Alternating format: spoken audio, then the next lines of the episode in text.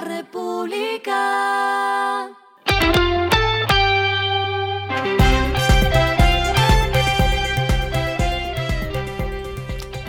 Al final de la jornada, esto es lo que debes saber sobre el comportamiento de los negocios, las finanzas y la economía. Las movidas de hoy fueron. Hace un mes, la SIC le dio la razón a Bianca sobre el caso de supuesta competencia desleal por parte de la TAM. Por eso impuso a la aerolínea chilena una serie de medidas cautelares que tenían que ver con la suspensión de venta de etiquetes en ciertas franjas horarias, entre otros puntos. Pero esta semana el Tribunal de Bogotá tumbó la decisión de la superindustria. Pese a la decisión del tribunal, Avianca confirmó en un comunicado que solicitó revisión a esas medidas cautelares, pues hubo una violación de normas por parte de la TAM que está suficientemente probada. Decathlon anunció la reducción de su jornada laboral para sus colaboradores en el país. Usualmente un trabajador de esta compañía deportiva trabaja 47 horas semanales, pero ahora este número se reducirá a 40 horas. La reducción en el horario laboral de la empresa empezará a regir a partir del 1 de enero de 2024. En este sentido, los colaboradores deberán trabajar 5 días y descansar otros dos.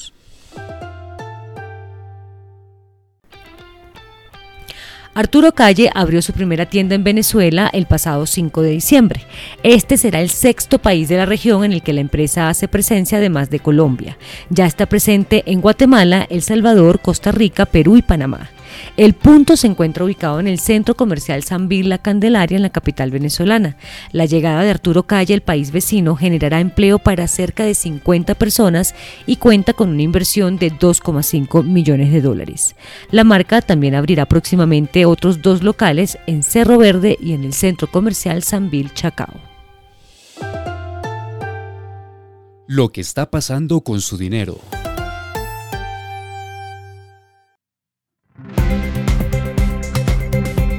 La superfinanciera actualizó las cifras de este sector con corte a septiembre de este año y uno de los resultados fue que los activos en todo el sistema bajaron 1,5% hasta 2.784,9 billones de pesos. De este valor, 1.398 billones de pesos, es decir, 50% del total, corresponden a recursos propios de las entidades vigiladas por la superfinanciera. Las utilidades de los bancos se redujeron más de la mitad en los primeros nueve meses del año pasando de 12,6 billones de pesos a 6,15 billones de pesos.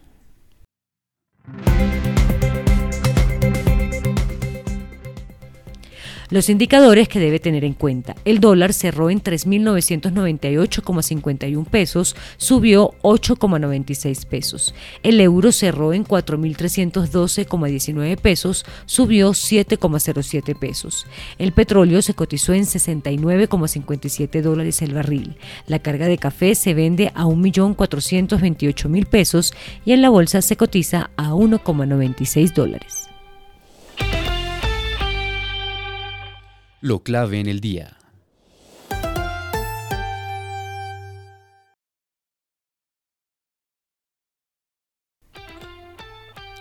La alcaldesa de Bogotá, Claudia López, resaltó el avance de la construcción de la primera línea del metro de Bogotá, una obra de movilidad clave de su administración. De acuerdo con López, que finaliza su mandato el próximo 31 de diciembre, la obra completa un avance de 27%. En la misma publicación, la mandataria saliente explicó que por sectores, el patio taller de Bosa tiene un avance de 85,55% en la adecuación de suelos.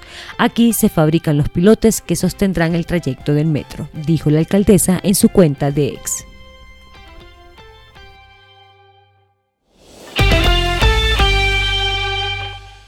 A esta hora en el mundo.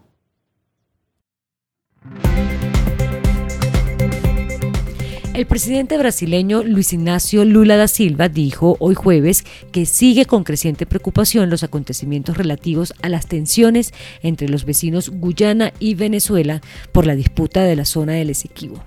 Lula sugirió en una cumbre del Mercosur que organismos multilaterales como la CEPAL y UNASUR deberían contribuir a una solución pacífica. No queremos ni necesitamos una guerra en Sudamérica, dijo el líder izquierdista. Y el respiro económico tiene que ver con este dato. La edición del siglo XVII del libro Don Quijote de Miguel de Cervantes salió a la venta el pasado 5 de diciembre. Así lo dieron a conocer algunos aficionados de los libros, quienes indicaron que el precio se ubica en nada más y nada menos que 1,9 millones de dólares. Esto se da luego de que a finales de noviembre se subastara la primera edición de la segunda parte de Don Quijote en París por una suma de 271 mil dólares. Y finalizamos con el editorial de mañana unas de cal y otras arena con los combustibles. El gobierno nacional lo ha hecho bien con el incremento en el precio de la gasolina y reducir el déficit del Fondo de Estabilización, pero se equivoca con los precios diferenciales. Esto fue Regresando a casa con Vanessa Pérez.